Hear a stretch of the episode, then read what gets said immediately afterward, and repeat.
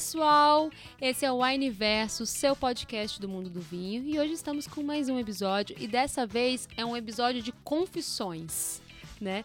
E por esse episódio de confissões eu chamei aqui Marina, Marina, minha maravilhosa irmã, companheira de trabalho, pessoa incrível, inteligentíssima. Gente, eu vou fazer um desabafo. Primeiro, sejam bem-vindos. e segundo, que bom que vocês não podem ver a nossa cara agora, que é só audição. Porque a gente estaria com muita vergonha do que a gente vai confessar. Exatamente. É um momento confessionário, porque. Por que momento confessionário? É, até brinquei uma, um dia que se você é uma pessoa que nasceu numa família de vitivinicultores, nasceu dentro de uma vinícola, nasceu com, com vinho na chupeta, talvez você não tenha compartilhado muitos preconceitos, muitos sensos, com, sensos comuns. Mas faz parte da nossa vida reproduzir, às vezes, opiniões ou pensamentos que não são nossos. E não é diferente dentro do mundo do vinho. O senso comum no mundo do vinho ele é muito difundido, né? É um, vamos, vamos, dar nome a esse senso comum. Muitas vezes preconceitos mesmo dentro do mundo do vinho. Preconceitos, mitos hum. que as pessoas criam e que a gente toma como verdades e passa uma vida evitando várias coisas que a gente podia ter aproveitado demais. E dentro dessa, a gente está se colocando, eu e Marina hoje, a gente trouxe para vocês coisas que já fizeram parte do nosso discurso. Né? Eu comecei a beber vinho, sei lá, uns 12 anos atrás, 12 anos atrás eu comecei a beber vinho, 11 anos atrás. Eu lembro de eu comprando a minha primeira garrafa de um vinho Bordeaux. Eu lembro eu tinha 19 anos. Então assim, e antes disso já foi muito vinho de garrafão no interior do estado do Espírito Santo. Então assim, vinho faz parte da minha vida há muito tempo, né? Ele caminha comigo. Só que no início da minha vida como bebedora de vinho, né? Não era nem degustadora, era bebedora mesmo. Eu tive muitos preconceitos, preconceitos que eu fui tirando é, ao longo da minha caminhada dentro desse universo que é imenso, né? Infinito. Mas para isso, gente, foi muito estudo, é, muito ensinamento e, e, e, escutar de quem sabe um pouquinho mais do que eu também. Isso é, é essa essa esse sapatinho da honestidade, da humildade. Da humildade, sandálias da humildade. essa sandalinha da humildade, ela precisa ser vestida. E a gente veio nesse episódio comunicar preconceitos que foram nossos, porque qual é o objetivo disso? E desmistificar, né? Não, perfeito. Tem um objetivo para isso, que todos nós estamos é, propícios a repetir sensos comuns, repetir achismos, assim. E quando a gente está iniciando no mundo do vinho, então, a gente tem muita insegurança. Então, a gente acaba indo com uma opinião de outra pessoa, a gente acaba... É uma forma de começar também no mundo do vinho, pelo amor de Deus, eu não estou falando não comece, então, de forma nenhuma. Não é sobre isso. Mas eu tô falando que é comum Sabe o que eu acho, Tami? Eu acho que é até uma maneira, como a gente está pisando num território tão desconhecido, é alguma maneira da gente meio que se que ter uma segurança, sabe? Que Sim. falar assim, alguma coisa eu entendo, alguma coisa eu posso tomar como base para fazer minha escolha, porque é tanta opção, é um universo tão vasto que a gente fica meio sem referência. Claro. E aí quando alguém fala alguma coisa, a gente já quer logo Opa. pegar aquilo como verdade para acreditar, para falar, tá bom, então aqui a gente pode cortar esse caminho. É, a gente pode facilitar aqui a escolha. Isso é muito, isso é muito interessante, porque é normal, gente. A gente tá ali num livro branco, precisando ser escrito. E se a gente não tem referência de pesquisa, de estudo em cima daquela área, a gente vai com o que a gente escuta, né? A gente vai com o que a gente vai vivenciando ali no caminho. E só que olha que bacana, tão importante é é estar aberto a aprender. Mas mais importante ainda é deixar esses preconceitos de lado para a gente conseguir expandir o nosso paladar dentro do mundo do vinho. Então é por isso que a gente falou: não, vamos confessar os nossos pre os preconceitos que já fizeram parte do nosso vocabulário dentro do mundo do vinho, porque é possível mudar, é possível aprender, é possível expandir o paladar, viver outras experiências. Adaptar também, né, gente? Não, total. E eu vou falar de preconceitos que eu tive e eu já compartilhei isso em alguns episódios aqui, mas foi bom reunir eles num episódio só, porque talvez um preconceito que já foi o meu preconceito pode ainda ser um preconceito seu hoje, né? E o primeiro deles, eu falo direto aqui, que é um meu mesmo, um clássico preconceito meu. Vinhos varietais, que é de uma uva só, e blends, que são de mais de duas uvas, né? É, eu já achei que blend era um vinho inferior. Porque era uma mistura ali de uvas. É. A gente não precisa nem questionar por quê, né? Porque a gente não sabe nem de onde vem isso. Mas. Eu achava. E assim, eu, eu, e não só eu achava, na época eu tinha um namorado que falava isso. Eu acho que eu posso ter tirado isso dele. Você Ele acreditou. Eu acreditei, né? No sentido, ah, isso é blend? Não, não é legal, não. Tem que ser. Gente, que absurdo. Quais são os maiores vinhos de Rioja? Os blends. Os Bordeaux. Os vinhos de Bordeaux né? Os blends de Bordeaux, raramente você vai encontrar lá em Bordeaux um vinho com uma uva só. Eles geralmente eles são blends. Os vinhos portugueses, majoritariamente, qual é a única certeza dos vinhos portugueses? Que ele vai ser, provavelmente ele vai ser um blend, né? Então assim, os grandes vinhos são blend. De onde eu na minha juventude tirei que blend era uma mistura inferior? De falta de informação. Falta de informação. Exatamente, falta de informação. Vinho é equilíbrio, pessoal. Vinho é equilíbrio. Tem, é, é proposta, é identidade. E da mesma fonte da falta de informação, vem a informação comprometida. Ou vem metade da informação só. Quando eu descobri o que era vinho meio seco, Sibeli vai me deserdar agora. Mãe, não faz isso. Quando eu descobri o que era vinho meio seco, que existia vinho meio seco, quando o rótulo começou a indicar isso, eu já inferiorizei os vinhos meio secos. Já falei, e é vinho de qualidade inferior. Gente, tem tanto vinho com açúcar residual tão alto que é tão maravilhoso nesse mundo. Hum. E quanto eu fico pensando, quanta oportunidade eu perdi porque eu olhei a garrafa e estava escrito meio seco e eu deixei de provar. E eu falo muitas vezes nos treinamentos, gente, os vinhos mais caros do mundo são vinhos com alto açúcar residual. Não tô falando só de vinho do Porto, não. Tem os massalas, tem os colheitas tardias. Soternes. Soternes, assim. Ai, meu Deus, ah, eu esqueci aquele vinho húngaro.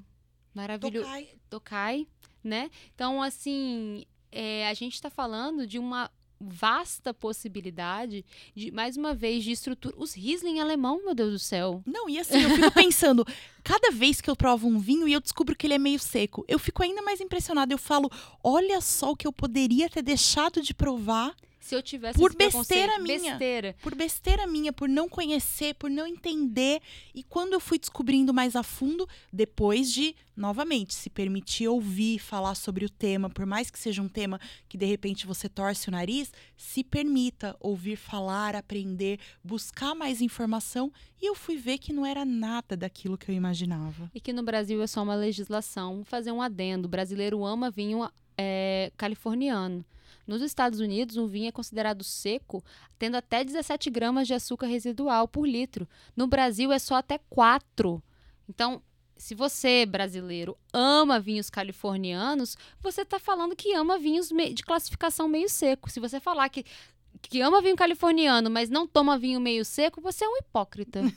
é bem é, é, bem direto e reto, porque a gente está falando de vinhos de estrutura e legislação muda de país para país. Então, no final das contas, a gente tem que analisar a estrutura do vinho, né? No, é isso. Tem vinhos que são porra, os vinhos majoritariamente do sul da Itália, principalmente Puglia e Sicília, são os famosos vinhos porrada, que tem ali a alta concentração de nutrientes nas uvas são vinhos é, com taninos mais presentes, mais macios, porém mais presentes, são vinhos mais encorpados, é, são vinhos mais robustos, estruturados, gordos na, no paladar, de tão cheio, pesado, volumoso que ele é. Meu Deus, aquele vinho que parece que você vai comer o vinho, ele fica na sua boca, parece que está mordendo a fruta na, na hora. Eles são meio seco em sua maioria, na classificação quando chega no Brasil, porque ele vai ficar um açúcar residual maior, porque ele precisa, senão ele fica imbebível. Nem sei se essa, nem sei se essa né? palavra existe, mas ele fica intragável. É uma, uma coisa assim. É importante, faz parte da estrutura. Mas a gente também só aprende isso quando a gente é, se propõe ou quando você já faz parte de ciclos de degustações, que o negócio chega para você sem, sem falar que uva, sem falar que teu alcoólico ou, ou, que classificação também, né? Ou se você vem de um país que isso não está no contrarótulo, que é a maioria dos países. também, né? A gente poderia. A gente poderia estar nesse nível, né? Agora eu vou falar de um preconceito meu. Uh. que eu já confessei em alguns, algum episódio aqui, que eu não lembro qual, que quando eu, eu vi que tinha drinks com vinhos, eu fiquei assim, como assim vai usar vinho para fazer drink? Eu já deixei de beber tanta coisa boa por conta disso. Que eu achava assim, que eu já fui uma pessoa que coloquei o vinho num lugar muito, muito. Ai, meu Deus, um vinho, sabe? Um momento espe único, especial, uma coisa muito distante. E eu já deixei de vivenciar vinhos é, em momentos mais calorosos, né? Receptivos, assim. E, e o drink foi uma, um, foi uma situação dessa. Eu aprendi Agora eu falo, é a minha confissão mais recente. Eu aprendi há pouco tempo sobre os drinks com vinhos. Não fa... Primeiro que não faz, o drink não faz parte muito da minha vida. Eu sou da cerveja, do vinho. Eu, assim, eu não saio muito disso. Então eu já não tenho muito conhecimento de drink. Quando falaram de drink com vinho, aí que eu tinha menos conhecimento ainda e olhei meio torto até começar a experimentar e ver que é um caminho sem volta, é uma coisa incrível, maravilhosa. Por que eu não fiz isso antes? Exatamente. Outro desabafo meu.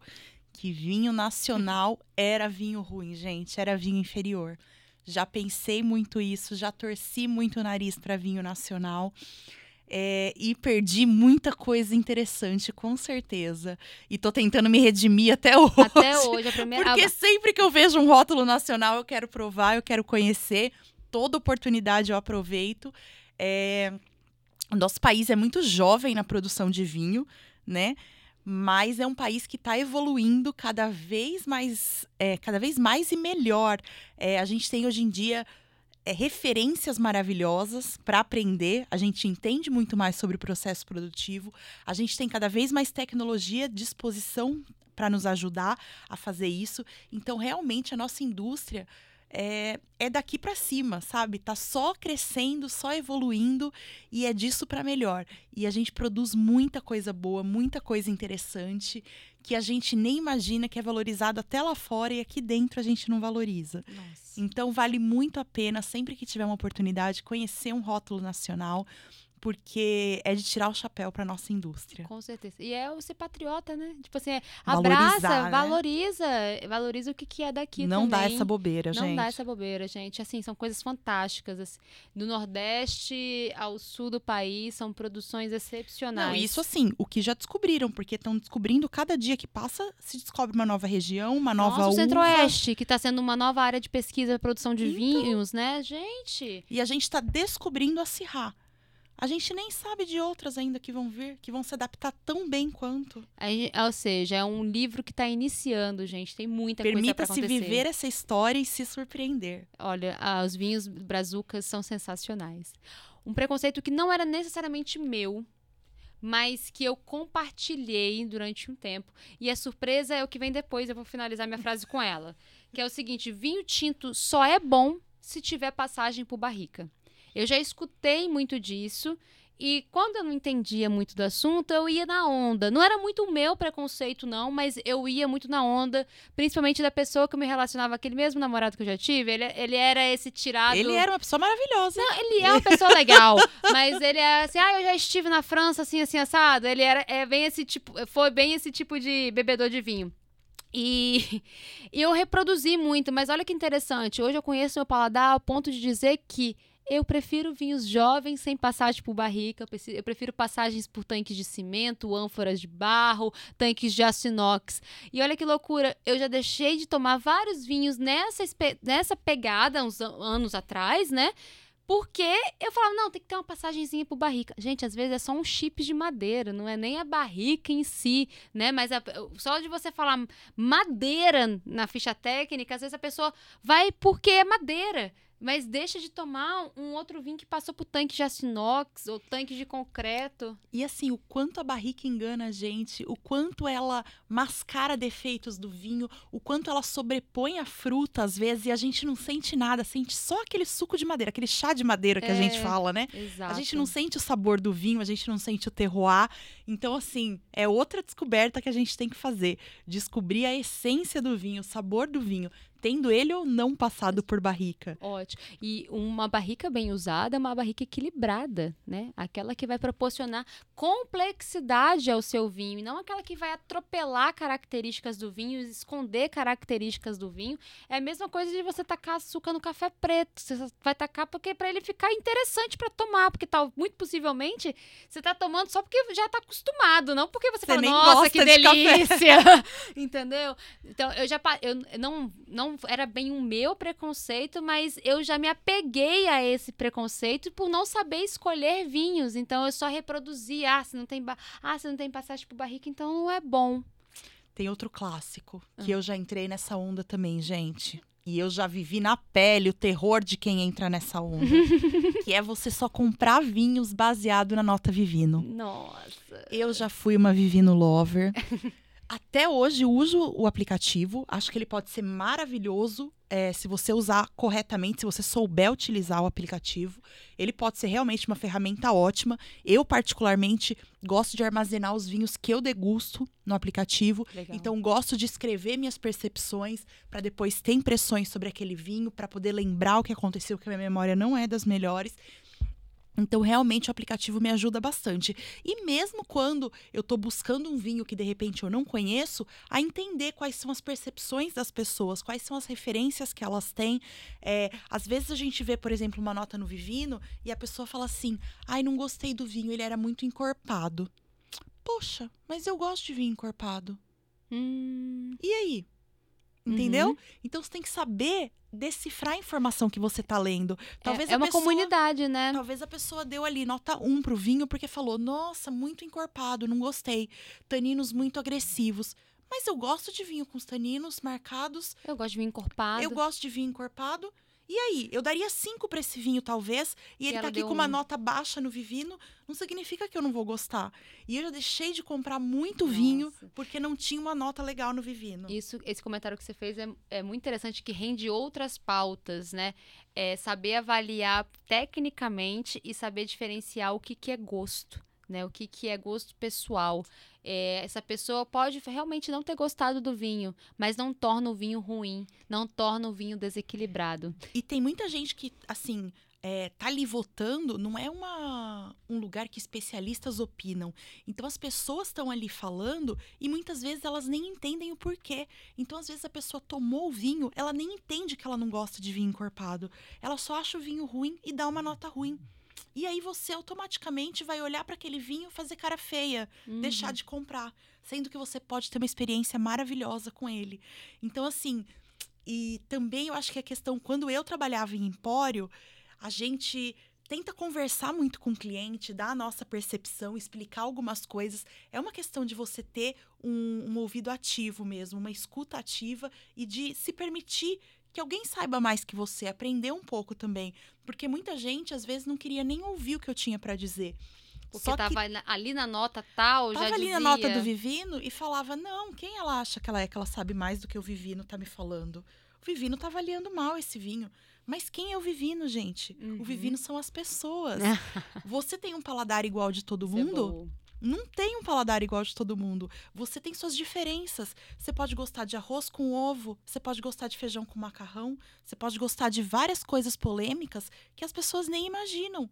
E o seu gosto de vinho também não é igual de todo mundo.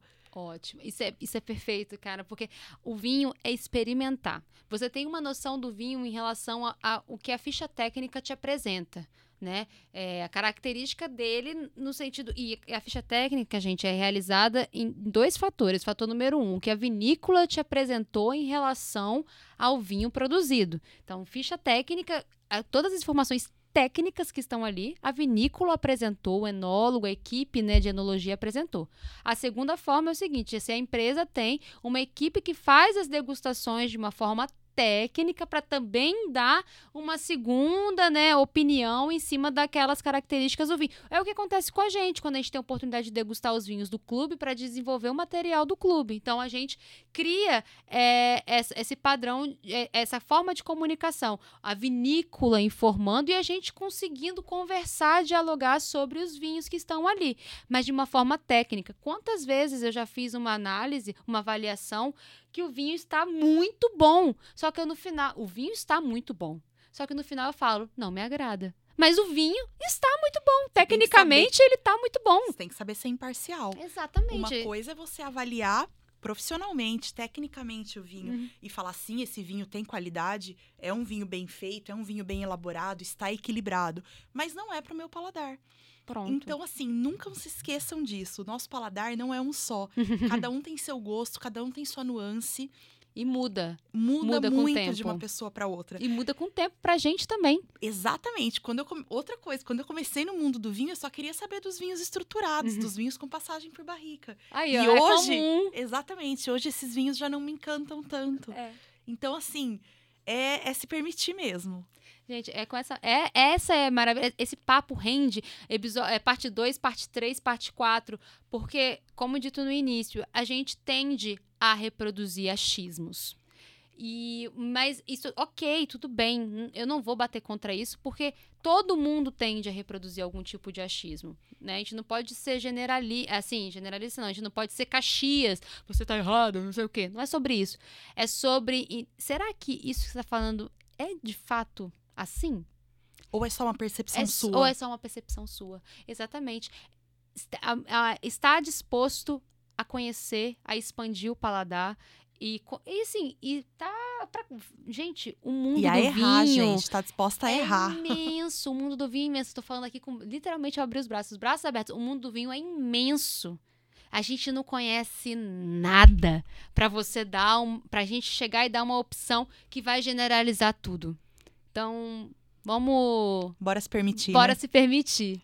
Má, muito obrigada aqui. Ai, esse obrigada. episódio Esse papo- daria. Nossa, Nossa, a gente. gente ia longe aqui.